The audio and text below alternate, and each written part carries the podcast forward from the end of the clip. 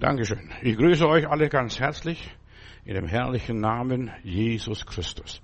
Er weiß den Weg, er kennt den Weg, er ist den Weg schon überall gegangen. Alles, was wir durchmachen, hat er schon durchgemacht. Heute frage ich, stelle ich die Frage, wer kommt in den Himmel? Und zuerst einmal möchte ich auf den Monat November eingehen. Der Monat November ist so äh, der letzte Monat im Kirchenjahr und der Kirchenjahr fängt an mit Advent und Weihnachten und dann der Geburt Jesu, dann Karfreitag, dann der, die Kreuzigung und dann Ostern, Himmelfahrt und dergleichen, dann Erntedankfest.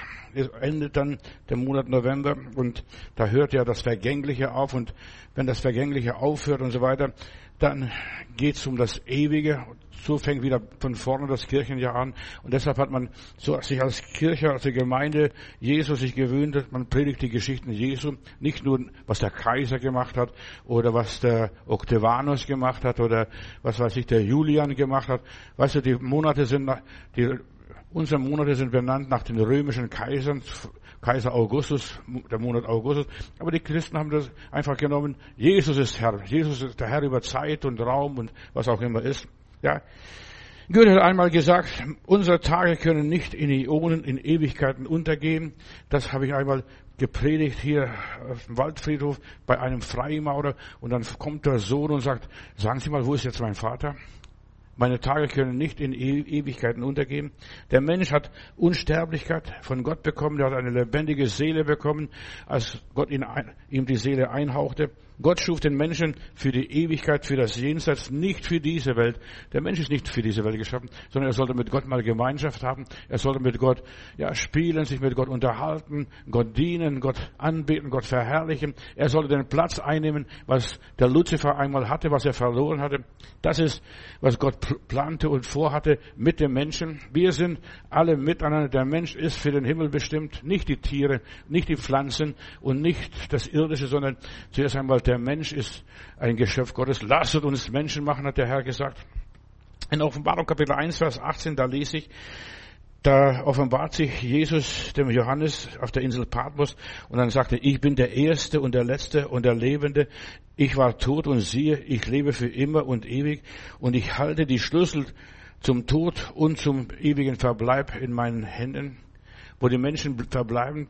Er hat die Schlüssel in seiner Hand. Alle Toten, die je über diese Erde gegangen sind, die sind unter dem Verschluss Gottes.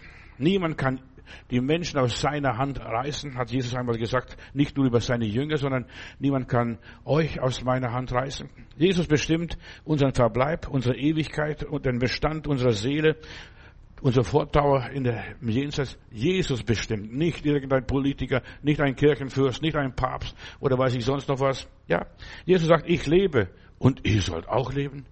Und das hat er zu allen gesagt, die ihm zugehört haben, nicht nur zu den lieben Aposteln. Und der Herr Jesus hat damals mehr als zwölf Apostel gehabt. Der hat 72 Jünger gehabt, die ihm nachgefolgt sind bis fast vor Schluss. Ja. Und er hat einmal den Jüngern gesagt, und ich will, dass ihr dort seid, wo ich bin. Ja, Jesus möchte, dass wir Menschen dort sind, wo er ist, zu Rechten der Majestät Gottes. Mit Christus sollen wir regieren. Wir sollen einen bestimmten Dienst übernehmen. Wir sind für den Thron Gottes bestimmt und das ist unsere Bestimmung, nicht mehr und nicht weniger. Ich bin nicht bestimmt, dass ich hier predige, sondern ich bin bestimmt und du auch, dass du Gott dienst, irgendwo in irgendeiner Art und Weise, in der Ewigkeit, im Jenseits.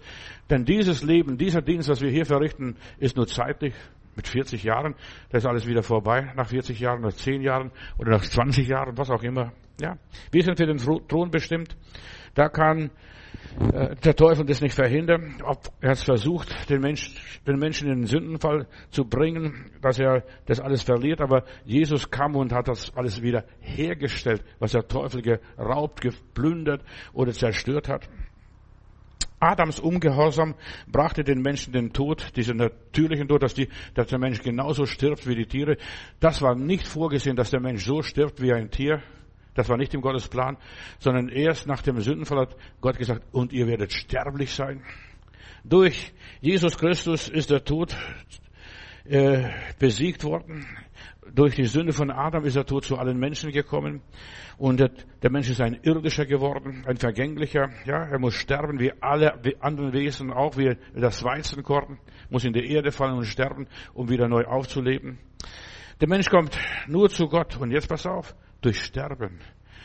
Wir haben einfach einmal eine Missions, einen Missionseinsatz in Frankfurt Oder gehabt. Da hat jemand Zettel verteilt. Darf ich Sie zu Gott einladen? Nein, nein, ich will noch nicht sterben. Verstehst du? Die selbst Atheisten, ungläubige Menschen wissen, wenn wir zu Gott kommen wollen, müssen wir sterben. Nur über den Weg des Sterbens kommt man zu Gott. In aller Liebe. Ja, viele Menschen verstehen nicht, was jetzt passiert ist und was jetzt war. Und deshalb so wichtig, dass wir die Bibel verstehen. Gott wollte nicht den Tod des Sünders. Er will, dass wir leben, dass wir volles Genüge haben, dass wir Fülle haben, dass es uns gut geht. Wir lesen in der Bibel und da heißt es darum, wie durch einen Menschen die Sünde in die Welt gekommen und ist und so weiter und durch die Sünde der Tod zu allen Menschen durchgedrungen ist und so ist auch das Leben durch Jesus Christus zu uns gekommen, Römer 5, Vers 12. Der Tod war mit Sünde verbunden. Also der Mensch hat gesündigt und der Tod kam zu allen Menschen. Jetzt müssen alle Menschen wie die Tiere sterben. Ganz normal sterben. Die Seele aushauchen und dann sind sie durch das Sterben wieder bei Gott im Jenseits, wo auch immer. Wie komme ich in den Himmel? Du kommst nur in den Himmel nicht, wenn du dich bekehrst, sondern wenn du stirbst. Erst wenn du stirbst, lässt du die Ehre zurück, lässt du das, das Irdische zurück, nimmst nichts mit. Das letzte Hemd hat keine Taschen. So, das ist der Weg des, des natürlichen Menschen, aber jetzt ist Christus gekommen und Jesus sagt, wer an mich glaubt, der wird leben, obgleich er stürbe. Fantastisch, ja. Der, das, was der Adam im Garten Eden angestellt hat, das war Haupt, äh, so Verrat, Hochverrat an den lieben Gott. Der hat nicht getan, was Gott wollte. Gott hat gesagt, du, ihr sollt nicht von zwei, den zwei Bäumen essen. Ihr sollt aufpassen. Aber sie haben nicht aufgepasst. Adam ja, er gehorchte dem Satan und der Satan brachte den Tod zu allen Menschen. Der Mensch ist verführt worden. Der Mensch ist nicht von sich aus, dass er gegen Gott rebelliert hat. Er ist verführt worden, worden sollte Gott gesagt haben. So kam der Teufel, raffiniert. Und deshalb kann der Mensch gerettet werden. Satan kann nicht gerettet werden. Nicht, dass irgendjemand glaubt, der Teufel ist auch noch selig. Ich habe einen Allversöhner Gottesdienst mal irgendwo beigewohnt. Da betet ein Bruder und lieber Gott, lass auch den Teufel noch selig werden. Verstehst du? Das ist Wahnsinn. Verrückte würden sowas denken. Ja, ja, der Teufel ist auch ein geschaffenes Wesen, aber er hat sich bewusst gegen Gott entschieden und ein Drittel der Engel hat er mitgenommen. Da brauchst du nicht beten, lieber Gott, lass auch den Teufel noch selig werden. Du musst gucken, dass du selig wirst. Satan war auf der Erde geworfen, war von Gott verdammt und ist verdammt bis in alle Ewigkeit. Und durch den Ungehorsam des Menschen hat er die Freiheit erlangt, dass er wieder auf diese Erde wuchern kann. Der Teufel, verstehst du, wie das Unkraut, verstehst du?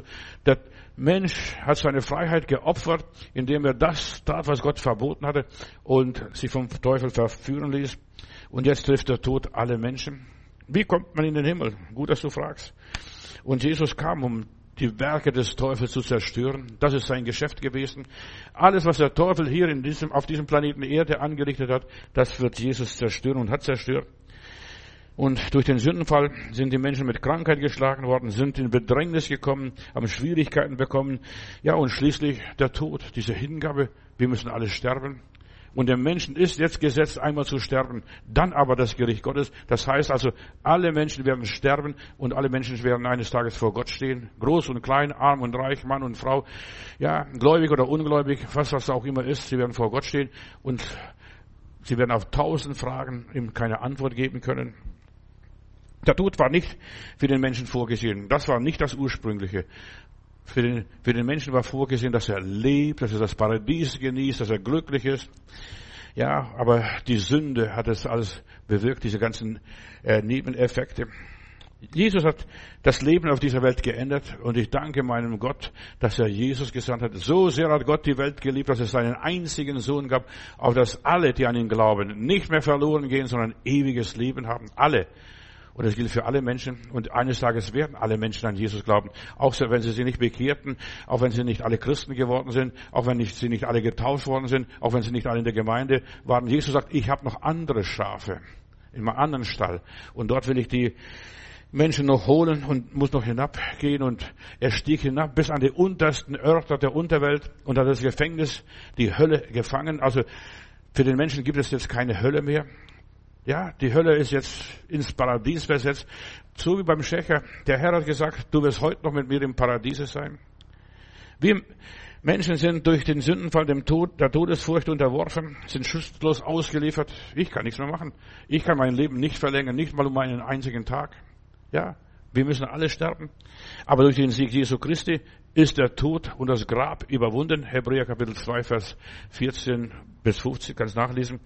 Weil diese Kinder von Menschen sind und mit Fleisch und Blut sind, wurde der Sohn Gottes wie sie und durch seinen Tod hat er den Tod vernichtet und über den Tod verfügt, über den Teufel verfügt. Das hat Jesus getan. Er hat gesiegt.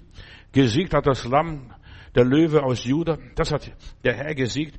Und so hat er die Menschen befreit, die durch Angst vor dem Tod das ganze Leben Sklaven gewesen sind. Ich bin kein Sklave mehr vom Tod. Keine Angst. Tod, wo ist dein Stachel? Hölle, wo ist dein Sieg? Ja. Nach der Kreuzigung Jesu ging Jesus direkt in die Unterwelt das Reich Satans. Und als Jesus erschien, ich kann mir vorstellen, der Kerl ist gelebt worden. Verstehst du? Da stand Baff. Was? Du, wir haben den Falschen gekreuzigt, verstehst du? Was auch immer gewesen ist, verstehst du? Wir haben den einen, der von keiner Sünde wusste, zur Sünde gemacht. Und jetzt sagt Jesus, gib hier den Schlüssel her. Ja, liefere die ganze Schlüssel der Unterwelt her und der Teufel musste alles tun, denn er ist ein geschaffenes Wesen. Er hat jetzt seit der Kreuzigung Jesu Christi keine Macht mehr über unser Leben in der Unterwelt, im Jenseits was auch immer ist. Jesus hat jetzt die Schlüsselgewalt. Und du weißt, was das bedeutet, Schlüsselgewalt? Du kannst aufschließen und kannst zuschließen. Ihr habt gelesen. Ich habe die Schlüssel des Todes und des Lebens. Hier löste der Herr Jesus das Problem des Todes, als er triumphierend ausrief, es ist vollbracht. Ja. Und dann bebt die Erde. Nein, der Teufel hat gebebt, gezittert. Und dann mit ihm die ganze Erde. Und die Erde bebt, die Sonne verlor da für einige Stunden den Schein sogar. Es ist vollbracht. Der Vorhang im Tempel zerriss, als er ausrief, es ist vollbracht. Ja, und als er auferstand, dann begann das neue Leben und das passierte, ja, in der Zeit Gottes, verstehst? Und Gott hat keine Zeit und keine Raum, keinen Raum, bei ihm ist alles ewig. Und was er da, was auf Golgatha passierte, das gilt für die ersten Menschen und für die letzten Menschen auf dieser Welt. Verstehst? Für alle Menschen, die je gelebt haben, zu irgendwelcher Zeit.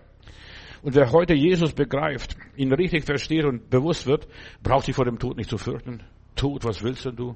Du bist nur ein alter Diener des Hauses, der die Tür aufmacht, wenn die Kinder nach Hause kommen, hat Corrie ten Boom gesagt. Der Tod wurde von Jesus überwunden. Und die Bibel sagt in 1. Korinther Kapitel 15, Vers 54, wenn aber das Verwesliche anziehen wird die Unverweslichkeit und das Sterbliche anziehen wird die Unsterblichkeit, dann wird erfüllt das Wort Gottes, tut, du bist verschlungen in den Sieg. Ja, da wird das Wort Gottes sich erfüllen. Weißt du, jetzt müssen wir alle noch durch, weil wir jetzt irdisch sind, weil wir müssen das alles noch ausbauen. Und deshalb, wenn du an Wiedergutmachung oder Wiederherstellung denkst, denk nicht, das passiert zu deinen Lebzeiten. Passiert es auch, und Gott ist gnädig. Aber es gilt letztendlich für die Ewigkeit. Diese Wiedergeburt, der große Tag der Wiedergeburt ist, wenn wir vor Gott alle stehen, versammeln. In dem Augenblick, wo wir hier die Augen zumachen, sind wir schon im Himmel, im Reich Gottes, im Jenseits. So schnell geht es. Das ist bei Jesus. Der Tod ist verschlungen von dem Sieg. Tod, wo ist dein Sieg? Tod, wo ist dein Stachel? Der Stachel des Todes aber ist die Sünde, die Kraft, aber der Sünde ist das Gesetz. Aber Gott sei Dank, der uns den Sieg gibt durch Jesus Christus, unseren Herrn. Im Jenseits gibt es keinen Tod mehr. Dort gibt es keine Krankheit mehr. Dort gibt es keine Armut mehr. Dort gibt es keine Schwäche mehr. Dort gibt es keine Finsternis mehr. Das, der Tod ist verschlungen in den Sieg Jesu Christi. Es ist vollbracht. Du brauchst doch gar nicht mehr viel machen. Du musst nur den Sieg Jesu annehmen. Wer Jesus am Kreuze im Glauben erblickt, wird heil zu derselbigen Stunde. Wie kommt man in den Himmel? Nur auf Jesus schauen. Da musst du kein großes Bekenntnis plappern, da musst du gar nichts machen, da musst du nicht irgendwie groß irgendwie was proklamieren, du musst nur sagen, Herr, denk meiner, wenn du in dein Reich kommst, verstehst du?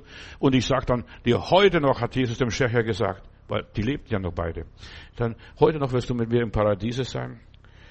Dort in der Herrlichkeit haben alle Menschen Unsterblichkeit im Jenseits. Da gibt es keinen Tod. Und der Teufel ist im Käfig, der ist gefangen. Ja, der ist gebunden für Zeit und Ewigkeit. Und Jesus gibt allen Menschen jetzt den Sieg über den Tod. Und das ist der letzte Feind, der überwunden werden muss, hat einmal die Bibel uns gesagt oder gelehrt. Das ist der letzte Feind. Du musst den letzten Feind noch recht und schlecht überwinden. In dem Namen Jesu. Wir gehen zu Jesus. Und den ersten, den ich sehe dort drüben, wird Jesus sein. Preis Gott. Wir werden alle leben. Wir alle werden ins Jenseits kommen. Ich habe nicht gesagt den Himmel, verstehst du? Weil manche Leute verstehen unter dem Himmel durch die Herrlichkeit, die Größe Gottes. Nein, ich mache einen Unterschied. Das neue Jerusalem, die, der Thron Gottes, die Gegenwart Gottes und dann das ganze Jenseits. So wie die Erde ist oder wie die ganze Welt ist, wie das ganze Universum ist, verstehst Da gibt es so viele Planeten. Nicht alle Planeten sind ganz nah an der Sonne. Manche sind ganz, ganz, ganz weit weg von der Sonne, wie Pluto oder Saturn und Jupiter. Ganz weit weg. Und so gibt es, wird es Menschen geben, die sind ganz nah beim Heiland. Und wird es Menschen geben, die werden ganz weit weg sein. Verstehst du? So alle 300 Jahren erscheinen sie wieder. Verstehst du, kann man wieder berechnen. So wie die, manche Planeten. Und manche Planeten hat man auch gar nicht entdeckt bis jetzt. Meine Bibel sagt, alle Gräber werden sich öffnen, alle Menschen werden auferstehen. Und jetzt pass auf, halte ich fest, alle Menschen, die geboren sind und die ungeboren wurden oder sind, versteht ihr, abgetrieben, die werden auch auferstehen. In aller Liebe können, kann schockiert sein. Auch das Embryo, das nicht geboren wurde, aber Gott das Leben geschenkt hat, die werden alle auferstehen. Und der Himmel wird voll sein von der, von lauter Lebewesen. Und Jesus sagt, lasse die Kindlein zu mir kommen, denn solches ist das Reich Gottes. Hindert sie nicht. Im Himmel werden es mehr Kinder, also in der Nähe Gottes, am Thron Gottes mehr Kinder sein, mehr Ungeborene sein, ja, die gar nicht geboren werden durften, konnten, die abgetrieben worden sind. Satan hat es versucht zu verhindern, dass die Menschen nicht in die Nähe Gottes kommen. Er möchte, dass sie ganz weit wegkommen. Deshalb hat er die Leute auch abgehalten vom Glauben. Aber alle werden ab, auferstehen, auch die Abgetriebenen. Auch die Abgetriebenen. Satan kann heute niemand mehr das Leben nehmen niemand verhindern. Jesus hat gesiegt und Jesus sagt, ich werde sie alle zu mir ziehen.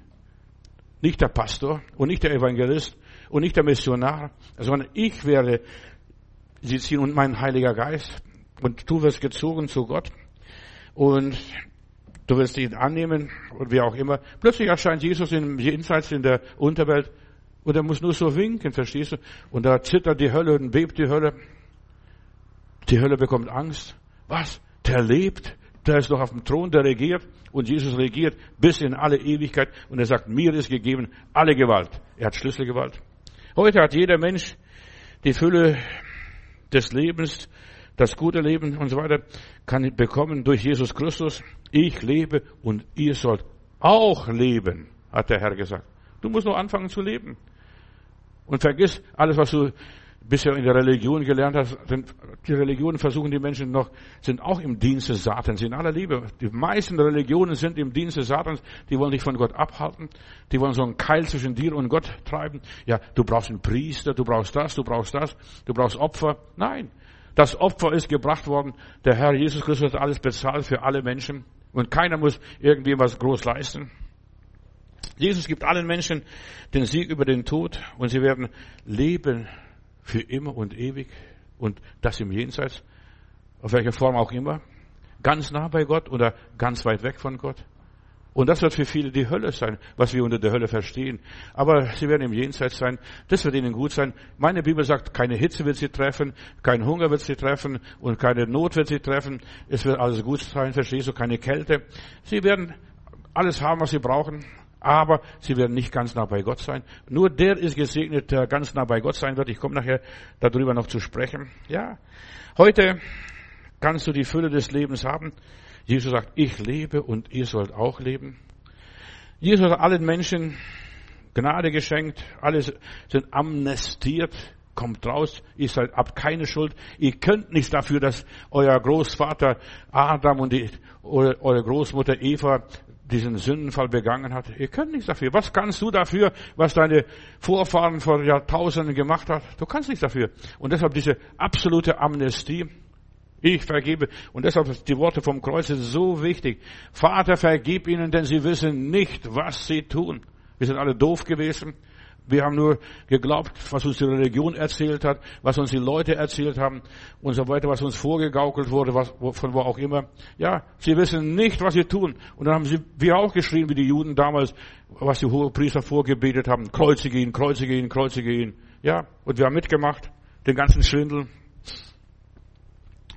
Ja, alle, die jetzt in der Gegenwart Gottes sind, bewusst oder unbewusst, ja, was vielen Heilands, lieben Heilandsleute nicht in den Hirn reingeht, was sie nicht fassen können, die werden ja bei Jesus sein, bei Gott sein. Jesus wird ihr Herr sein. Er ist Herr. Wir singen so oft, er ist Herr und er ist wirklich Herr. Er ist die, der Herr über alle Lebenden und alle Toten, die tot waren. Er hat alles herausgeholt, er hat die Tore zum Paradies geöffnet. Ja, Viele Menschen können das nicht fassen. Wieso? Ja, ja, und was ist mit denen, die sich bekehrt haben? Gewiss, die sich bekehrt haben, die, wenn sie die, an der Gnade geblieben sind, wenn sie treu geblieben sind, die werden mit Christus regieren, die werden Kronen haben und nicht nur Palmen wedeln und, und sagen, guten Morgen, lieber Heiland oder was weiß ich. Es wird ja keine Nacht mehr geben und es keine Sonne mehr sein und so weiter und sie werden keine Sonne mehr brauchen. Aber sie werden nur wedeln, verstehst du? Aber ich will nicht nur wedeln, sondern ich will mit Christus regieren in seiner Gegenwart leben. Und darum predige ich, darum arbeite ich, darum kämpfe ich, darum gebe ich mein Bestes. Ich komme nachher zu, darauf zu sprechen, wir müssen das Beste geben. Denn nur wer das Beste gegeben hat, der kann noch dem lieben Gott näher kommen. Johannes Kapitel 10, Vers 16. Und ich habe noch andere Schafe, sagt der Heiland, die nicht aus dem Stall des Judentums und des Israels ist. Noch andere, die nicht aus dem Stall von den Christen sind und von den Frommen und Gläubigen sind. Ich habe noch andere Schafe und so weiter. Und ich muss sie auch herbeiführen. Und sie werden meine Stimme hören. Und sie werden meine Herde sein. Und ich werde ihr Hirte sein. Andere Schafe. Was glaubst denn du? Wie viele Schafe der Herr Jesus hat? Hat weiße Schafe, gelbe Schafe, schwarze Schafe, verstehst du? All diese Schafe wird er zusammenbringen. Und Jesus ist gekommen, um Menschen zu retten, zu suchen, was verloren ist. Dazu ist Jesus gekommen in diese Welt. Er ist nicht zum Vergnügen hier gekommen, um Urlaub zu machen, mal so einen Ausflug vom Himmel her. Auch wenn wir am Advent das Lied singen, äh, vom Himmel hoch, da komme ich her, verstehst du? Er ist nicht zu seinem Vergnügen gekommen, sondern er hat sein Bestes gegeben. Bei Jesus in seiner Gegenwart ist die Fülle der Freude und Reichtum und ja, Friede und Herrlichkeit und Gnade. Das ist in der Gegenwart Jesu. Und er ist gnädig. Herr, erbarm dich unserer. Verstehst du? Der Herr hat sich des Schächers erbarmt. Der Herr hat sich des Zöllners erbarmt. erbarmt. Der Herr Jesus erbarmt sich die Menschen. Jesus hat alle Menschen von der Macht Satans erlöst. Du bist erlöst und deshalb glaub nicht, dass du besessen sein kannst, dass der Teufel dich jagt oder vieles andere mehr. Wir können nicht besessen werden. Die Macht Satans ist in unserem Leben gebrochen. Satan hat keine Macht. Du musst nur sagen, auf Wiedersehen. Gute Nacht. Verstehst du? Dann muss er gehen. Du musst deine Autorität gebrauchen, die Gott dir gegeben hat. Das begnadigt. Verstehst? So viele Sklaven in Amerika damals nach diesen Befreiungskriegen sind frei geworden, aber die konnten es nicht kapieren, dass sie frei sind. Ja, die sind wieder zu ihren alten Herren zurückgegangen und den alten Herren gedient, denn da war alles geregelt, verstehst du, alles geplant. Ja, lies mal Onkel Toms Hütte. Und dann wirst du nicht mehr zurückgehen wollen. Wir sind zur Freiheit berufen durch die Gnade Gottes. Und jetzt lass den Heiligen Geist in deinem Leben arbeiten. Jesus sagt zu seinen Jüngern, also ich habe noch andere Schafe. Nicht nur dich und nicht mich und uns, verstehst du? Noch andere Menschen. Und die müssen auch herzukommen. Die ganzen Heiden, die ganzen Nationen. Und im Himmel lese ich, wer ist im Himmel, wer kommt in den Himmel rein. In der Offenbarung aus allen Sprachen, allen äh, Völkern, aus allen Nationen. Verstehst Von überall kommen die Menschen. Da kommen sie von Ost und West, Süd und Nord. Und sie kommen und versammeln sich um den Thron Gottes. Und dann fragt der Johannes äh, in der Bibel, dieser Seher, der, der die ganze Apokryp, äh, Apokalypse geschrieben hat, der fragt, wo kommen diese her? Wo kommen die? Und dann sagt der Engel, ja, die kommen aus der großen Trübsal. Die, haben, die kommen aus der großen Trübsal. Und die Welt ist ein Trübsalsaal oder ein Siechenhaus, was es auch immer ist. Ja, die kommen aus der großen Trübsal. In der Gegenwart Jesu, da ist Freude und Fülle. Und vom Teufel heißt es, Johannes 10, Vers 10, der kommt wie ein Dieb zu stehlen, zu töten, zu zerstören. Und Jesus sagt, ich bin gekommen, dass sie das Leben haben und genießen und es in Fülle haben. Das ist, dass einfach bei ihnen alles überfließt. Hier auf dieser Welt haben wir das nicht. Sei doch ganz ehrlich, dass du Überfluss hast in allem, verstehst du, überglücklich bist. Aber wenn wir bei Jesus sind, da wird alles überfließen. Ja, da werden wir die Gesegneten des Herrn sein. Kommt her, ihr Gesegneten des Herrn. Ja, ihr wart über wenig treu, ihr habt so was Schweres durchgemacht, ihr habt durchgehalten, ihr habt den guten Kampf des Glaubens gekämpft. Kommt her. Gott ist nicht kleinkariert. Bei ihm ist viel Erbarmen. Erbarmung ist mir widerfahren, Erbarmung, der ich gar nicht wert bin. Ich bin gerettet worden, allein aus der Gnade und dem Erbarmen Gottes, ohne mehr irgendwelche Werke. Natürlich, wenn ich jetzt gerettet bin, muss ich alles dran setzen, dass ich so hoch wie möglich komme. Verstehst du, auf der Stufe Nummer sieben? Nicht auf der untersten Stufe. Heiland, ich möchte nur gerade in den Himmel kommen. Nein, ich habe mal jemand gehört, Herr Jesus, ich möchte gerade in den Himmel kommen. Nein, ich will nicht nur gerade in den Himmel kommen. Wenn ich schon in den Himmel bin, dann will ich das Höchste, das Optimalste aus meinem Leben erreichen.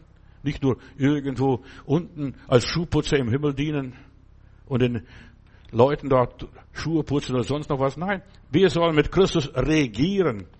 Die anderen, die ohne Krone sind, nur Palmen in der Hand haben und sie werden ihm dienen, Tag und Nacht. Das musst du lesen. Ja, was nützt eine Regierung, wenn man kein Publikum hat, kein Volk hat? Und deshalb die ganzen Menschen, die eins in der Ewigkeit sein werden, die im Himmel, im Jenseits sein werden, das ist das Publikum, über die wir, werden wir herrschen dürfen können. Und deshalb müssen wir jetzt lernen zu herrschen, zuerst mal über uns selbst herrschen. Und Jesus sagt, wer sich selbst beherrscht, der wird nachher auch Städte beherrschen. Der wird auch dann etwas tun können. Und deshalb, wir müssen jetzt lernen, uns selbst zu beherrschen. Deshalb sind wir hier, dass ich mich selbst beherrsche. In allen Dingen meines Lebens, ich muss mich selbst beherrschen. So, alle kommen ins Jenseits. Alle werden ewig leben. Keiner wird vergehen. Und Jesus betet sogar im hohen priesterlichen Gebet, ich habe keinen verloren, die du mir gegeben hast. Er hat alle Menschen gemeint, nicht nur den Judas. Verstehst? Auch der Judas wird im Himmel sein. Du wirst überrascht sein, wer alles im Himmel sein wird. Werden die dir auch übergehen, den Mund wirst du nicht mehr zukriegen. Aber was, der ist auch im Himmel? Ja. Die Schlimmen, oft ist, ja, die Schlimmsten werden ganz weit oben sein, womöglich. Denn wem viel vergeben ist, der wird mich auch viel lieben. Denk an Martha, also Maria Magdalena in der Bibel. Du salbst sogar Jesu Füße. Ihr ist viel vergeben. Das war eine Prostituierte ja, stadtbekannte Hure, aber die hat Jesu Füße gesalbt und aus Jesus den Christus gemacht, den Sohn Gottes, den Messias. Alle kommen ins Jenseits. So wie dieser Freimaurer. Weißt du, der, der, der wollte mich absagen. Er hat gesagt, brauchen Sie nicht absagen. Ich werde schon recht machen. Also ich werde so reden, dass Sie zufrieden sind bei dieser Beerdigung dort auf dem Waldfriedhof in Seelendorf. Und dann habe ich das, die Worte von Goethe genommen. Meine Erdentage können nicht in Ionen untergehen. Ja, sagen Sie mal jetzt nach der Beerdigung, nachdem ich die Hand im Schüttle und mich verabschiede und fragst, sind Sie zufrieden gewesen? Ja, aber sagen Sie mal, wo ist jetzt mein Vater? Und deshalb, ich möchte sagen, wo du einmal in der Ewigkeit sein wirst, das bestimmst nur du und sonst niemand.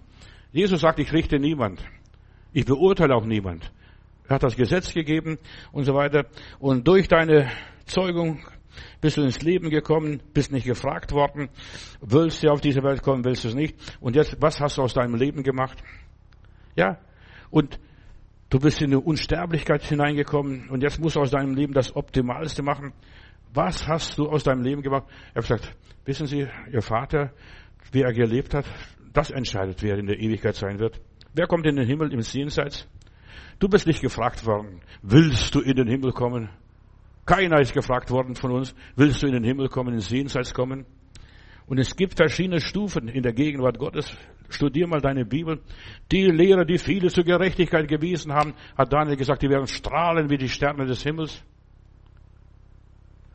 Die Menschen, die anderen Menschen gedient haben, die sich für andere Menschen aufgeopfert haben, die, ja, der Menschheit was gegeben haben, die werden leuchten wie die Sterne des Himmels. Es gibt verschiedene Stufen in der Gegenwart Gottes. Das geistliche Leben ist wie Bergsteigen. Man verlässt die Niederungen. Ja, man lebt nicht immer im Tal. Und die Bibel sagt, du sollst keine Hütte, dein, dein Hütte, dein Haus nicht im Tal unten irgendwo bauen, weil es schön und angenehm und so weiter. Nein, Du sollst auf dem festen Grund dein Haus bauen. Gott will, dass wir geistlich aufsteigen, dass wir uns emporentwickeln, dass wir aus unserem Leben was machen. Nicht nur dahin plätschern, verstehst du? Nimm die Stunden, wie sie kommen. Nein, du solltest dein Leben fest in der Hand nehmen und sagen, ich steuere mein Leben mit Gottes Gnade und mit Gottes Hilfe. Ja, und fang an, auf göttlicher Ebene zu leben. Mach was aus deinem Leben. Nicht nur, dass wir das durch das heilige Land durchwandern und alle wunderbaren Sachen sehen. Nein. Gott will auch nicht, dass du in Ägypten die ganze Zeit bleibst und dort Ziegel produzierst. Gott will auch nicht, dass du in der Wüste wanderst, du die Wüste durchmachst. Ja. Und dann immer im Kreis marschierst, dein Leben lang. Oder dass du kurz vor dem Jordan stehst und kein Mumm mehr hast, Angst hast, weil dort Riesen gibt und feste Städte gibt. Ja. Wir müssen das gute Land einnehmen. Das ist Gottes Gebot. Und deshalb sind wir hier. Und ich bin nicht gefragt worden, willst du, willst du es nicht? Ich muss es. Mir bleibt nichts anderes übrig. Viele leben nur von den Segnungen und von den lieben Verheißungen Gottes. Ja, und wandern immer nur im Kreis und bleiben jahrelang Bettler, Stümpler. Äh, ihr frommes Leben bringt nichts zustande, da produzieren sie nicht. Überleg einmal, was produzierst du? Und der Heiland sucht immer Frucht an unserem Leben. Auch, ja, wenn noch nicht die Zeit reif ist. An diesem Feigenbaum sucht der liebe Heiland Frucht. Drei Jahre bin ich schon bei dir vorbeigegangen und hast keine Frucht getragen. Wer kommt in das gelobte Land? Zwei von zwei Millionen. In aller Liebe. Der zum Thron Gottes kommt. Wir kommen alle in den Himmel. Aber die neue Generation erst, verstehst du? Das, was durch den Tod gegangen ist, was gestorben ist. Zwei von zwei Millionen, die ausgezogen sind und dort ins gelobte Land eingezogen sind. Viele sind berufen, aber nur wenige machen ihre Berufung fest, erreichen ihr Ziel. Es gibt so viele Menschen, möchte gerne Leute, die fangen gut an, aber sobald Schwierigkeiten auftauchen, sobald es ein bisschen heiß wird, geben sie auf. Ihnen fehlt das solide Fundament, Wurzeln, verstehst du? Sie wachsen nicht. Ihnen fehlt, ja, der Glaube, die Liebe, die Hingabe, die Treue. Gott will uns auf der höheren Stufe gehen. Wir gehen von Erkenntnis zu Erkenntnis, von Erfahrung zu Erfahrung. Näher, mein Gott, zu dir. Nicht nur, dass wir singen und jodeln, verstehst du, näher, mein Gott, zu dir, sondern wirklich unser Anliegen soll es sein, lieber Gott, wenn ich schon zu dir kommen muss und mir nichts anderes übrig bleibt, dann möchte ich so nah wie möglich bei dir sein. In der Schweiz habe ich gelesen mal, kann sein, dass es wahr ist oder dass es nicht wahr ist. Auf jeden Fall, da sucht ein großer Geschäftsmann einen Chauffeur für sein Leben, also für sein Auto. Und werden die Leute wird ausgeschrieben und dann stellte verschiedene Leute äh, die Chauffeure, wie gut sie fahren können. Und dann kommt der erste und sagt: Wissen Sie, ich kann am Straßenrand da fahren, dann verstehst und da passiert nichts. Ich kann Spur halten. Der andere sagt: Ich kann dann. Der nächste sagt: der hat dann gar nicht genommen, weil es zu gefährlich war. Und dann kommt der Nächste und dann sagt, wissen Sie, ich fahre am liebsten in der Mitte. Mittelstreifen, verstehst? Und dann sagt er, ja, gut, Dankeschön für den Besuch. Und dann kommt der Dritte, der sich bewirbt, so stand es in der Zeitung. Und der hat gesagt, wissen Sie, mein Herr, ich bin lieber vorsichtig als nachsichtig. Ich möchte so nah am Felsen fahren und mich am Felsen halten und so weiter. Und dann sagt, bitte, Sie sind eingestellt. Der, der sich am meisten an Gott hält, der wird bei Gott eingestellt. Nicht der, der Risikos eingeht oder der nur so mit, mit, den Mitleben führt, so in der Mitte irgendwo, ja, mitläuft.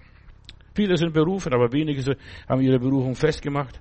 Gott will uns auf eine höhere Stufe führen. Seit der Auferstehung Jesu darfst du ein übernatürliches Leben leben. Nicht nur ganz am Rand, so, ach, durch die Gnade Gottes. Nein, so nah wie möglich beim Heiland, nahe bei Jesus, nahe bei Gott, nahe in der Gegenwart Gottes. Du darfst ein Leben leben wie Adam vor dem Sündenfall. Verstehst du? So. Adam lebt ein verklärtes, ein göttliches Leben. Ja, er hat gar nicht gemerkt, dass er nackt ist, verstehst du, in aller Liebe. Der, der lebte ein vollendetes Leben vor dem Sündenfall und erst der Sündenfall öffnete ihm die Augen, die Geist der Erkenntnis, dass er, da merkt er plötzlich, Menschen, wir sind nackt. Er sprach und es geschah. Das war Adam vor dem Sündenfall. Er rief und es kam. Er musste nur sagen, die Namen nennen und die Tiere haben ihren Namen sofort erkannt. Da hat man nicht groß aufgeschrieben, Löwe oder Tiger oder Wolf. Ja, er hat es einfach aufgerufen und es passierte. Er wünschte sich was und es geschah. Er war mit Gott verbunden. Und deshalb ist das Leben in der Gegenwart Gottes so fantastisch, mit Gott verbunden sein, auf Zeit und Ewigkeit. Und das müssen wir hier anfangen, diese Verbindung aufzubauen. Adam war Gottes Stellvertreter hier auf Erden. Adam lebte in einer anderen Dimension vor dem Sündenfall. Ja, aber das hat er alles verloren. Jetzt muss, müssen wir, die Nachkommen von Adam, Stück für Stück entwickeln.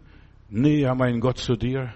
Nahe bei Jesus, oh Leben so schön, verstehst du? Das müssen wir wieder ganz neu entdecken, sich vom Heiligen Geist leiten zu lassen. Hier lebst du, ja, im Jenseits, wenn du dort bist, nachher in der Herrlichkeit Gottes, in seiner Gegenwart unter seinem Segen, da kann es nicht passieren. Aber jetzt muss es gelernt werden, geübt werden. Wir üben ein. Wir machen Trockenübungen hier. Wir sind hier auf dem Existierplatz. Es gibt verschiedene Ebenen der Gegenwart Gottes. Gott ist zwar überall da, verstehst du auch heute. Das ist uns sogar näher als die Luft, die wir atmen. Aber es ist etwas ganz anderes, in der Gegenwart Gottes zu leben. Auch im Jenseits. Gott wird überall sein. Im, auf dem ganzen Plateau. Aber es ist etwas unterschiedlich, ob ich im Tempel bin, in Neu-Jerusalem lebe oder unter fernen Liefen. Ja.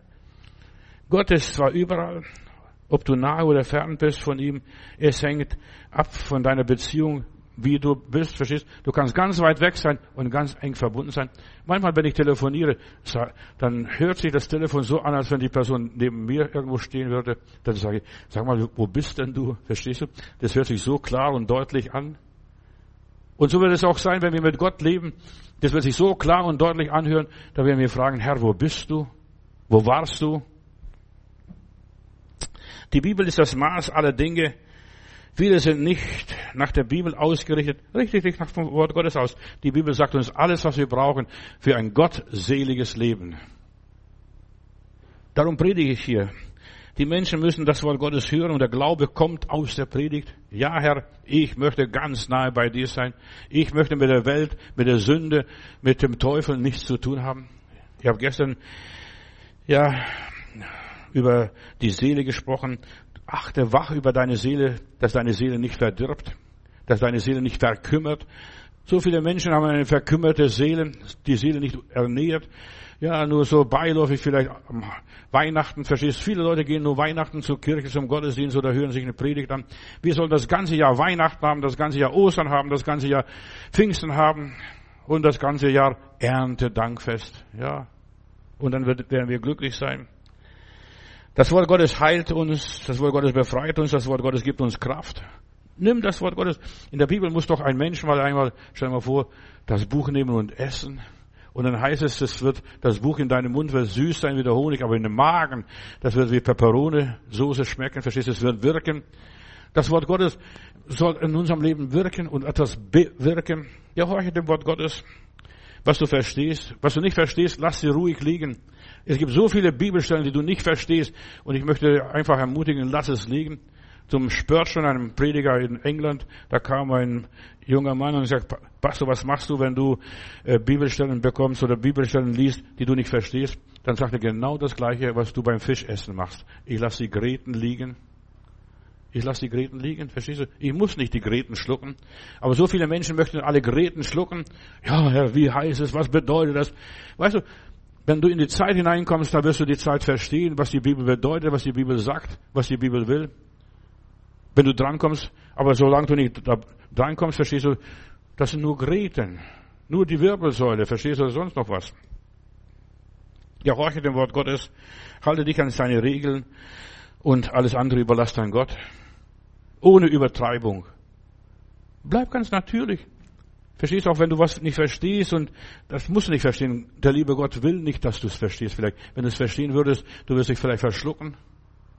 Ja, und so viele Menschen haben sich an den Geräten verschluckt und dann mussten zum Arzt gehen und operiert werden.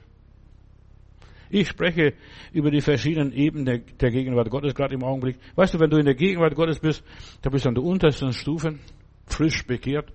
Bibel spricht von Väter und von Jünglinge und von äh, junge Männer, verstehst Ihr habt sie überwunden. Euch schreibe ich, ihr Kinder, Babys und euch schreibe ich, ihr junge Männer und euch schreibe ich, Väter und Mütter in Christus. Nicht alle sind Väter und Mütter in Christus. Ja, und wir sind einfach im Dienst Gottes. Das Wort Gottes äh, lässt uns wachsen und reifen. Und je mehr du das Wort Gottes verstehst, das Wort Gottes auslebst, desto reifer, mündiger wirst du. Viele Christen sind unmündige, unreife und die werden verführt von, durch die, alle möglichen Altweiberfabeln oder irgendwelchen Wahrsagereien.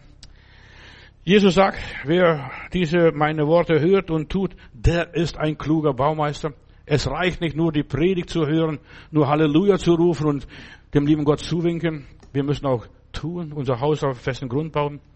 Dein Wort ist meines Fußes Leuchte und ein Licht auf meinem Weg. Und da steht da irgendwo noch, auch im Psalm 119, wie kann ein Jüngling seinen Weg fehlgehen, wenn er sich hält an das Wort Gottes? Halte dich an das Wort Gottes. Das sind die Leitplanken. So nah wie möglich an den Felsen. Nicht so nah wie möglich am Rand, am Abgrund. Auch nicht so der goldene Mittelweg. Halte dich an den, am, am Wort Gottes. Du kannst die Gnade erst erleben, wenn du das Gesetz Gottes kennst. Der Kirchenvater Augustinus hat einmal gesagt, wer die Bibel nicht kennt, der kennt Gott nicht. So knallhart war er. Der kennt Gott nicht. Und dann kapierst du die Gnade, was es bedeutet, was die Gnade ist. Ja, dass du selig lebst, glücklich lebst. Viele glauben, ja, sie sind gut und anständig, aber was sagt die Bibel dazu? Das ist wichtig. Was sagt das Wort Gottes? Das ist unser Kompass. Das ist unser, unsere Voraussetzung. Das, hier werden unsere Voraussetzungen gegeben. Jeder, der ohne Gott ist, ist ein Verbrecher. Bitte, hör gut zu. Der ist ein Verbrecher, ein Mörder, ein Dieb, ein Lügner, ein Kind des Satans, ein Verfluchter, ein Gefangener. Wer das Wort Gottes nicht tut, der Teufel tut es nicht. Der ignoriert es oder verdreht es wenigstens, verstehst du? Er liest die Bibel. Es steht geschrieben, es steht geschrieben. Aber er tut es nicht. Ja. Und er wird die Gnade nicht erfahren. Gott wirkt nur. Und jetzt bitte, ich will nur eine Wahrheit sagen, wie Gott wirkt, wann Gott wirkt. Aber zuerst mal eine Einleitung, eine andere Geschichte. Der Juri Gagarin, der war mal im Weltraum, also einen Flohhopfer gemacht und dann erzählt die Genossen in der Schule, Kinder, unser Genosse Gagarin war im Weltraum, hat Gott nicht gesehen dort, verstehst du? Und dann sitzt ein Mädchen aus der Sonntagsschule dort in Russland, Genossin, hat Herr Gagarin ein reines Herz gehabt? Und dann hat die Genossen gefragt, ja wieso? Ja, denn in unserer Bibel steht nur, die des reines Herzens sind, die werden Gott schauen. Und jetzt komme ich zu meinem Thema. Ja, Gott wirkt nur bei Menschen und deshalb die erste Stufe, die ein reines Herz haben, die mit Gott verbunden sind, die Jesus lieben, die Jesus treu sind, verstehst? Nur dort wirkt der liebe Heiland. Nur die werden Gott schauen. Und deshalb selig sind die reines Herzen sind, nur die werden Gott schauen die anderen nicht. Und deshalb auch die Menschen im Jenseits. Bitte hör mir gut zu. Die werden alle im Himmel sein. Aber die werden Gott nicht sehen. Ganz weit weg. Selbst wenn sie Fernglas nehmen, selbst da werden sie Gott nicht sehen. Nur die, die ein wohlgefälliges Leben hier geführt haben, zu denen steht auch Gott dann nachher, wird nicht verlassen. Ja, nur die, die reines Herzen sind, die werden Gott schauen. Alle anderen sind nur Juri Gagarins, wenn du treu zu Gott bist, dann ist er auch treu zu dir. Psalm 121, Vers 3 und bis 8, aber ich lese nicht alles. Und da heißt es, und du sollst wissen, der Herr lässt nicht zu, dass du zu Fall kommst. Er gibt immer Acht auf dir. Ist das nicht schön? Er passt auf uns auf. Er, der Beschützer Israels, wird nicht müde und schläft auch nicht. Er sorgt auch für dich. Der Herr ist bei dir, hält die Hand über dich, ja, er schützt dich, damit die Hitze die, der Sonne dich nicht quält, der Mond dich nicht krank macht. Der Herr wendet die Gefahr von dir ab und bewahrt dein Leben. Ist, das ist, was im Himmel verheißen wird. Das macht der Herr über all die, die im Himmel im Reich Gottes sind. Er bewacht dein Leben, er behütet dein Leben. Und auf all deinen Wegen wird er dich beschützen, von Anfang bis zum Ende, jetzt und in aller Zukunft. Auch in der Ewigkeit. Das ist eine Verheißung für alle Menschen. Das ist noch vor der Kreuzigung gesagt worden. Hab keine Angst, egal wo du dich im Augenblick dich befindest, wie deine Situation auch aussieht. Das Leben geht vorbei. Hier geht das irdische Leben vorbei und wir sind dann im Reich Gottes, in seiner Regierung, unter seiner Herrschaft. Und das, was ich vorhin gelesen habe, das wird in deinem Leben sein. Ja, hab keine Angst vor den Dingen, die da kommen sollen. Viele Leute haben Angst, was kommt. Ich weiß, die Herren dieser Welt gehen, hat Lübcke einmal gesagt, aber unser Herr kommt. Unser Herr, unser König Jesus Christus kommt. Wichtig ist, dass du mit Gott verbunden bist, dass du den Willen Gottes getan hast und tust, dass du nicht fremden Göttern nachrennst und dich vor ihnen beugst und niederfällst und sie anbetest. Gott segnete die drei Jünglinge, die waren treu. König Nebuchadnezzar, du sollst eines wissen, selbst wenn er uns nicht bewahrt vor dem Feuer, wir werden unsere Knie nicht beugen. Und die haben es überlebt. Die haben das Feuer überlebt. Der vierte Mann plötzlich da war bei ihnen. Ja, sie hört nicht auf die Musik des Teufels. Wenn ihr die Musik hört, fallt nieder. Weißt du, der Teufel möchte uns auf die Knie zwingen. Ich habe diese Tage von einem Rabbiner gelesen, äh, dann hat er gesagt, wir Juden, wir stehen vor Gott. Wir knien nicht vor Gott, wir stehen vor Gott. Und die Frage ist, was machst du, wenn du Probleme hast? Rennst, fällst gleich auf die Knie oder sonst? Nein, wir stehen vor Gott. Und er hat es begründet so schön. Verstehst? Wir sollen lernen, vor Gott zu stehen und auch in der Ewigkeit im Jenseits. Wir werden vor dem Herrn stehen, groß und klein, jung und alt. Vor dem Herrn stehen. Nicht auf den Knien und lieber Gott, lieber Gott. Verstehst? Wir sind keine Moslems, die immer wieder auf ihre Angesichter fallen. Verstehst? Wir stehen vor dem Herrn. Stehe fest und unerschütterlich vor deinem Gott. Kenn deinen lieben Heiland. Der Teufel arbeitet immer mit Musik. Mit Musik versucht er die Leute einzulullen, wie auch immer. Gott mag die moderne Musik nicht, sondern Gott liebt Harmonie, er liebt Frieden, er liebt Freude. Gelassenheit, Entspannung, Eintracht und Einheit. Gott segnet keine Uneinigkeit, keine Zwietracht und Streit. Da, wo Missstimmungen sind, da ist der liebe Gott nicht zu finden. Als ich jetzt in, vor Jahren mal in Memel, da wo ich herkomme, war und die Gegend besucht habe und so viel Störche, was sie dort, äh, an, dort in Memel sind, verstehst du, an dem, an dem Memmelstrom, so viel Störche habe ich nicht gesehen. Aber als wir noch dort lebten, haben die Leute gesagt, ja, guck mal, in den Häusern von den Kommunisten baut kein Storch sein Nest. Warum? Weil dort gezankt wird, gestritten wird, gesoffen wird, äh, ja, wild geredet wird, gepoltert wird, ja, was auch immer ist. Dort wohnt kein Storch, wo Ruhe ist. Da bringt der Storch seine Jungen zur Welt, wo Frieden ist, auch uns. Wo Missstimmungen ist, wo Hader, Bitterkeit, Uneinigkeit ist, da ist Gott nicht anwesend. Ganz weit weg. Ja, auch das Reich Gottes, auch das neue Jerusalem ist ein Ort des Friedens. Mein Reich ist nicht von dieser Welt. Meinen Frieden gebe ich euch, nicht wie die Welt ihn gibt, verstehst du? Da, wo Auseinandersetzungen sind, dort wirst du Gott nicht finden. Als Petrus und Johannes gemeinsam zu der Gebetsstunde dort in den Tempel gingen, da konnten sie den Lahmen an der Tempeltür heilen. Gold und Silber haben wir nicht. Aber das, was wir haben, das geben wir dir. Steh auf im Namen des Herrn Jesus Christus. Und dann kam Streit in der Suppenküche. Ja, der eine hat mehr gekriegt, der andere weniger gekriegt, nicht, nicht gleichmäßig behandelt worden oder sich ungleich behandelt gefühlt, was weiß ich.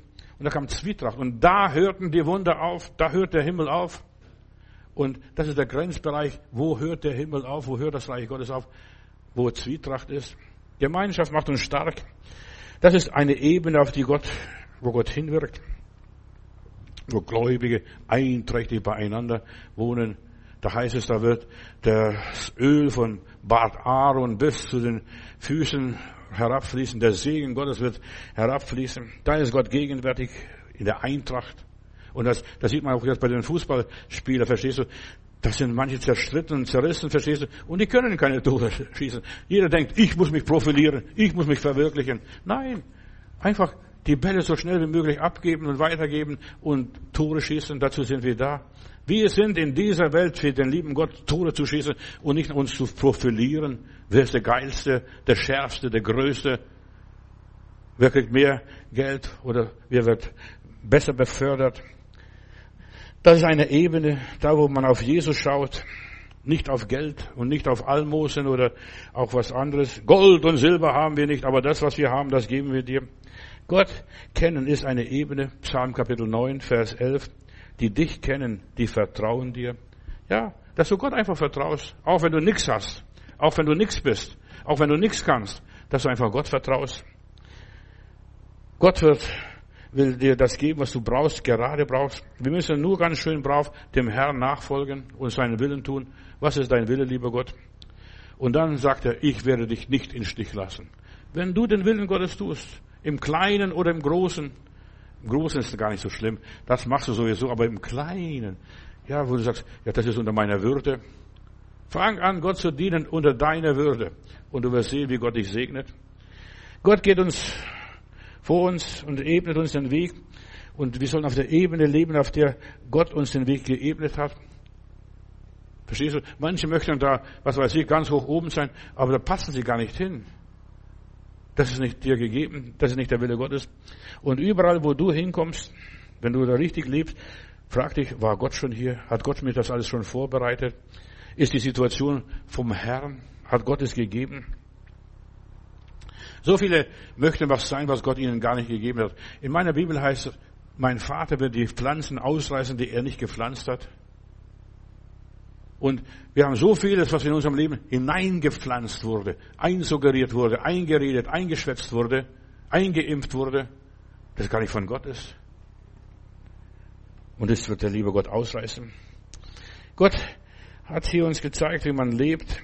Wir sollen einfach die Arbeit tun, der uns vorbereitet hat, vorgearbeitet hat. Der Heilige Geist ist der Vorarbeiter für unser Leben, dass er uns das alles vorarbeitet und wir müssen nur nacharbeiten. Nur nacharbeiten, nachlesen. Wenn du in Gottes Gegenwart lebst, musst du darauf achten, äh, ist das wirklich vom Herrn vorbereitet? Hat der Herr das eingefädelt? War das der Wille Gottes? Hat er das schon so in die Wege geleitet? Hat er bereitgestellt? Wenn wir für Gott arbeitet, macht er die Tür auf und macht die Tür zu. Ich habe vor dir eine offene Tür gegeben. Ja, hat er das? Dann ist okay, dann geh durch. Aber manchmal ist die Tür verschlossen oder noch verschlossen, noch nicht Zeit, dass es offen bleibt. Das, was er dir bereitgestellt hat, für dich bestimmt hat, dass du alles andere lass bleiben. Und das ist, wie du deine Stellung im Himmel erarbeitest. Mein Kind, du hast wohl getan, hast richtig gehandelt. Verstehst du hast das getan, was ich dir gesagt habe. Tut, was er euch sagt. Steht einmal in der Bibel. Wir müssen nur gehorchen und nicht mehr und nicht weniger. David befragte immer wieder den Herrn, soll er kämpfen, soll er nicht kämpfen, soll er zu Hause bleiben, soll er die Feinde umgehen, was soll er mit den Feinden machen? Er befragte immer den Herrn. Und es ist so wichtig, dass wir auch den Herrn befragen. Da sind wir schon auf der nächsten Stufe, verstehst du, wo wir ständig den Herrn befragen. Obwohl wir genau wissen, das würde ich so und so machen. Aber da befragt den Herrn, Herr, was würdest du machen? Was ist dein Wille? David hat immer wieder Gott in seinem Leben hineingezogen oder eingezogen und dann klappt das sein Leben. Ruhe in seiner Gegenwart, dann bist du schon auf Stufe Nummer 6. Ja? Und du kletterst du immer wieder höher und höher und höher in der Gegenwart Gottes. Und es ist ein Zeichen, weißt für die Gegenwart Gottes, du hast Frieden hier drin. Du hast, du hast Frieden hier drin, kannst gelassen sein. Und dieser David sprach einmal, ja, Herr, du gibst mir Ruhe und du gibst mir Rast. Ich ruhe in dir. Und die Frage ist, kannst du in Gott ruhen? Und dann ist es, dann kannst du auch im Himmel ruhen, verstehst du? Kannst du in Gott ruhen? Ruhe in Frieden. Ja. Und das ist gestorben sein, wenn du in Frieden ruhst. Ja. Das ist mir vollkommen egal. Die Welt geht auch ohne mich weiter. Ich nehme mich gar nicht so wichtig. Verstehst du? Was bin ich? Hauptsache du kommst zu deiner Ehre, Herr. Hauptsache du bekommst es recht. Hauptsache dir, du wirst verherrlicht, ja. Und dann ruhst du in Frieden. Meinen Frieden gebe ich euch, sagt der Heiland. Im Himmel kriegst du nur den Frieden Jesu. Ruhe in Frieden, ja. Und das ist, der ruht in Frieden. Das ist, er ist gestorben. Wenn Gott mit dir ist, kann dir niemand mehr schaden. Du hast Frieden. Ja, Lass doch den schimpfen, lass ihn spucken, lass ihn den Dreck werfen, verstehst? Lass doch alles das machen, was er macht, das hat David erlebt. Dann, du kannst aber gelassen, ruhig sein. In Apostelgeschichte 18, Vers 10, da heißt es hier, ich bin mit dir und niemand soll sich unterstehen, dir zu schaden. Gott sagt, ich bin mit dir. Und das ist, was im Himmel passiert. Ich bin mit dir. Niemand darf dir schaden. Niemand darf dich benachteiligen. Niemand darf dich, dir widerstehen. Niemand kann dich schädigen. Niemand kann dir Verluste zufügen. Ja, du lebst einfach dein Leben gelassen und getrost. Und solange Paulus in Korinth war, hatte er Gottes Gunst und Gnade. Das Pöbelvolk wurde zurückgehalten. Da gab es keine großen Kämpfe, aber da gab es innere Kämpfe. Die Charismatiker und so weiter, was die da mit ihren Weissagungen und das ganze Durcheinander in der Gemeinde, was dort war. Die größten geistlichen Chaoten gab es in Korinth. Lies mal den Korintherbrief und ich danke Gott, dass der erste Korintherbrief verloren gegangen ist. Dann, wir haben ja den zweiten und den dritten Korintherbrief in der Bibel. Das ist, bei uns ist der erste und der zweite, aber der erste ist verloren gegangen. Ja, aber was alles, also Regeln und Dogmen ist, ach, was weiß ich da. Aber dort hat Paulus nicht äußere Kämpfe gehabt, sondern innere Kämpfe. Und genau das ist, wenn du die inneren Kämpfe bewältigst und besiegst und einfach da drüber stehst, nicht nur die äußeren Kämpfe verstehst, da mache ich reinen Tisch. Nein, die inneren Kämpfe. Die müssen wir unter die Füße bekommen. Wer sich selbst beherrscht, der wird Städte beherrschen. Im Himmel, im Reich Gottes, im Jenseits gibt es verschiedene Ebenen.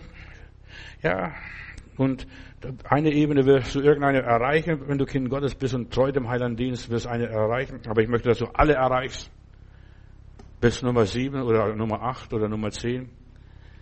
Moses, ja, hat gelernt in der Wüste, hat gelernt beim Pharao, hat gelernt nachher im Volk Gottes, wie lebe ich als Kind Gottes. Auch wir müssen lernen, in das Reich Gottes hineinzuwachsen. Da nützt nicht nur die weltliche Bildung, da nützt auch die Herzensbildung nachher auf welcher Stufe wir stehen. Jesus sagt, mein Reich ist nicht von dieser Welt. So, das müssen wir auch lernen, im Reich Gottes zu sein. Und wir sind für den Thronsaal bestimmt, zum Regieren mit Christus. Identifiziere dich mit Jesus, lebe, diene, so wie Jesus gemacht hat. Gehe seinen Weg, den Kreuzesweg, der ist nicht bequem, der ist dornig und stachelig und was weiß ich wie.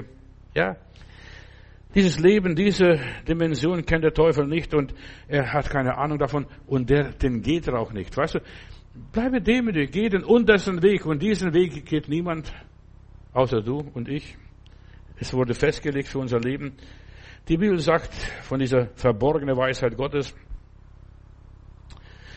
die Herrscher dieser Welt haben es nicht begriffen, sie haben nicht kapiert, deshalb haben sie Jesus gekreuzigt. Die Welt versteht den untersten Weg, den Glaubensweg. Der Glaubensweg ist unerreichbar für den Feind, haben sie nicht verstanden. Deshalb haben sie Jesus gekreuzigt. Lebe in alles Stille, Bescheidenheit, Demut, in der Gegenwart Gottes. Der Herr hat es gegeben, der Herr hat es genommen und der Name des Herrn soll gepriesen werden. Jeder wird anders geführt, so wie er es braucht. Leb nicht nach einer Schablone. So viele Christen leben noch nach der Schablone.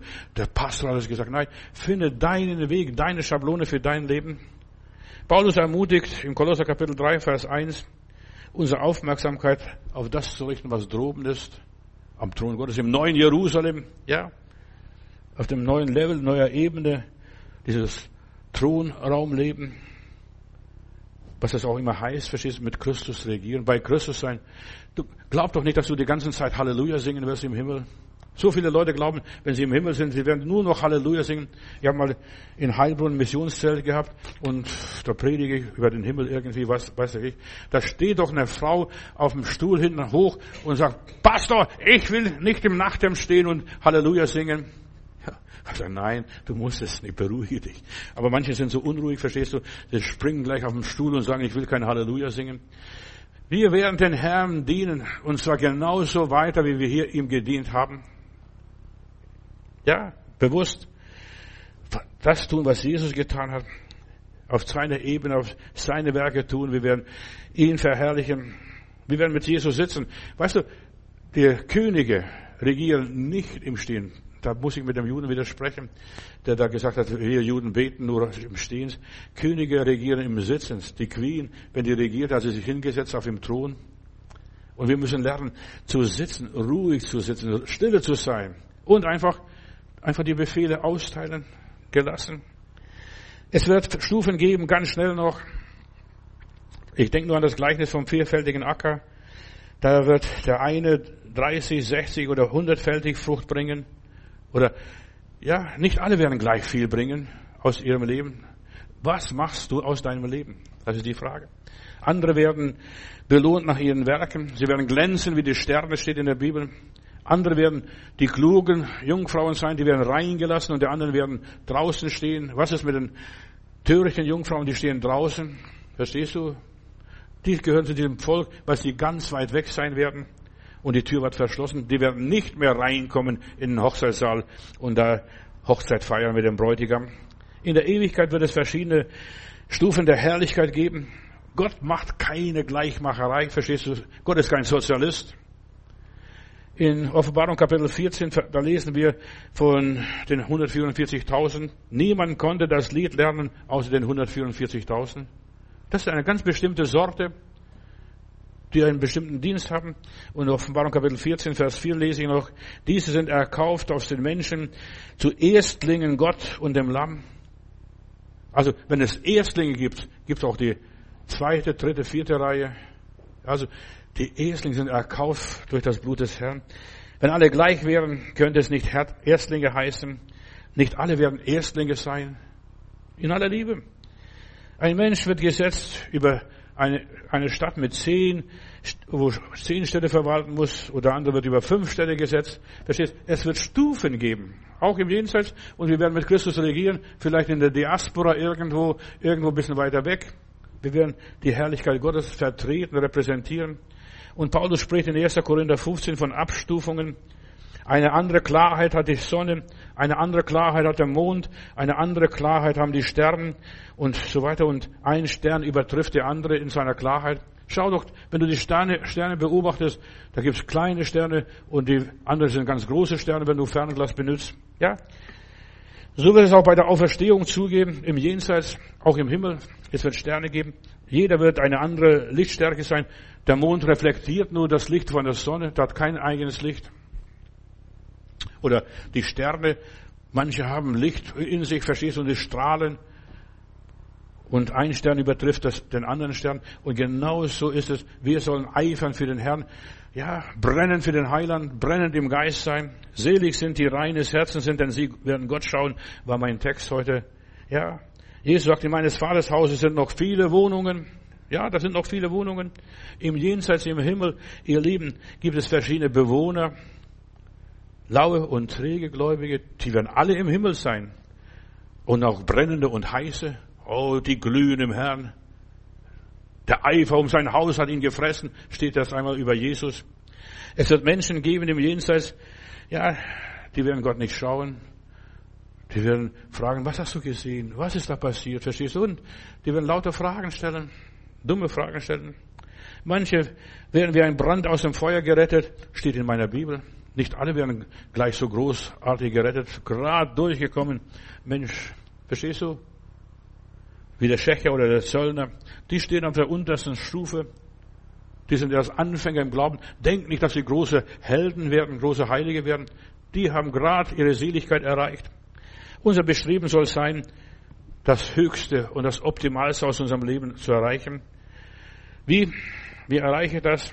In aller Demut leben zuerst einmal den Leidenskelch trinken. Da kommt doch die Mutter von den Zebedeus-Söhnen und sagt, Meister, erlaube es dein Sohn, der eine links sitzt und der andere rechts sitzt von deinem, in deinem Reich. Dann sagt Jesus, das steht dir und mir und uns nicht zu. Und dann sagt der Herr Jesus in einem anderen Zusammenhang, ja, wenn du den Kelch trinken kannst, den ich trinke, dann wirst du auch auf der Stufe stehen und äh, die Stufe erreichen. Der Weg zum Thron geht übers Kreuz. Ja, Kreuz und Krone gehört zusammen. Menschen, die kein reines Herz haben, die gehen nicht verloren, aber sie werden Gott nicht sehen in aller Liebe. Das muss ich sagen. Du brauchst das reine Herz. Die Stadt Gottes, Offenbarung Kapitel 21, ist der Sammelpunkt der geheiligten Seelen, der Brautgemeinde des Herrn. Im Jenseits gibt es Stufen. Dort gibt es Errettete und Verlorene. Dort gibt es Sieger und Verlierer, verstehst du? Und wer gewinnt, wer überwindet, der wird das alles ererben. Und die Verlierer, die werden ja auch in dieser Gruppe irgendwo sitzen, verstehst du, als Versager. Solche, die ihr Leben hier gelebt haben und den Willen Gottes getan haben, die werden leuchten und strahlen. Ja, die Herrlichkeit Gottes wiedergeben. Und manche Verbrecher, Und hier hören wir gut zu. Mancher Verbrecher hat den Willen Gottes getan. So wie der eine, was er toll so erzählt von, der, von dem Räuber, der in den Himmel kommt und klopft da an der Tür und Petrus macht die Tür auf. Das ist natürlich Legende. Aber dann sagt er, was willst du? Ich möchte in den Himmel. Dann sagt er, Petrus fragt ihn, hast du was Gutes getan? Hier kommen nur rein die Leute, die was Gutes getan haben. Dann sagt er, nee, ich bin ein Räuber vom Beruf. Und hast du wirklich nichts Gutes getan? Überleg einmal, denk doch mal drüber nach in deinem Leben. Hast du wirklich nichts Gutes getan? Und dann denkt der Räuber nach und dann sagt er, ja, ich habe mal eine Witwe, eine arme Frau, eine Zwiebel geschenkt, die, die, Zwiebel, die ich irgendwo geklaut habe, verstehst du? Das habe ich dem, der Witwe geschenkt. Was siehst du, sagte Petrus, hast doch was Gutes getan, hast ein Menschenherz erfreut. In aller Liebe, mancher Räuber wird mehr mehr Lohn bekommen, als du denkst. Nicht alle, die Herr, Herr sagen, werden ins Reich des Himmels kommen, also in dem Thron Gottes, auf die Stufen da irgendwo am Altar. Im Gleichnis Jesu, da heißt es immer wieder, nicht alle, die, ja, die, da ist einer, der sagt, Papa, ich gehe und geht nicht. Und dann das nächste andere Sohn sagt, Papa, ich gehe nicht und er geht. Und dann fragt Jesus, wer hat den Willen Gottes getan? Und Jesus sagt, der, der zwar nicht gehen wollte, aber doch gegangen ist. Beide wurden mit Jesus gekreuzigt, der Schächer, eine und der andere. Beide haben das gleiche Schicksal. Und der eine sagt, Jesus, denk an mich, wenn du in dein Reich kommst. Und der andere verstummt, sagt nichts. Ja, der wird auch in den Himmel sein. Denn für beide gilt das. Es ist so wichtig, da, wir müssen gerechtfertigt werden. Das ist das, das Unterste, das Mindestmaß der unserer Seligkeit. Denk an mich, wenn du in dein Reich kommst. Sterben müssen wir alle und leben aber auch. Wir müssen auch alle leben, ob wir wollen oder nicht. Wir werden nicht gefragt, willst du in den Himmel, willst du leben, willst du im Jenseits sein, willst du auferstehen? Doch was machen wir aus unserem Leben? Wir sind bestimmt zum Weiterleben, liebe Freunde, und mehr nicht und nicht weniger. Und deshalb, wir sollten aus unserem Leben etwas machen zur Ehre und zum Lob Gottes. Lieber Heiland, ich danke dir, dass du unsere Seele lieb hast und dass du uns das Leben gegeben hast. Und eines Tages wirst du unser Leben von, von fordern von uns und so weiter. Und dann, was wird es sein, was wir bereitet haben? Gib uns Gnade und hilf uns, lieber Heiland, das Richtige in diesem Leben zu tun und zu leben. Reinige unser Leben, damit wir eines Tages Gott schauen können, in seiner Gegenwart uns befinden können und leben können. Ich bitte jetzt auch für meine lieben Hörer, wo sie auch immer sind hier, ja, die meine Predigt jetzt hören, dass sie das Wort Gottes verstehen und nicht vergeblich hören und dass sie das Optimalste und das Höchste aus ihrem Leben erreichen. In Jesu Namen, Vater. Amen.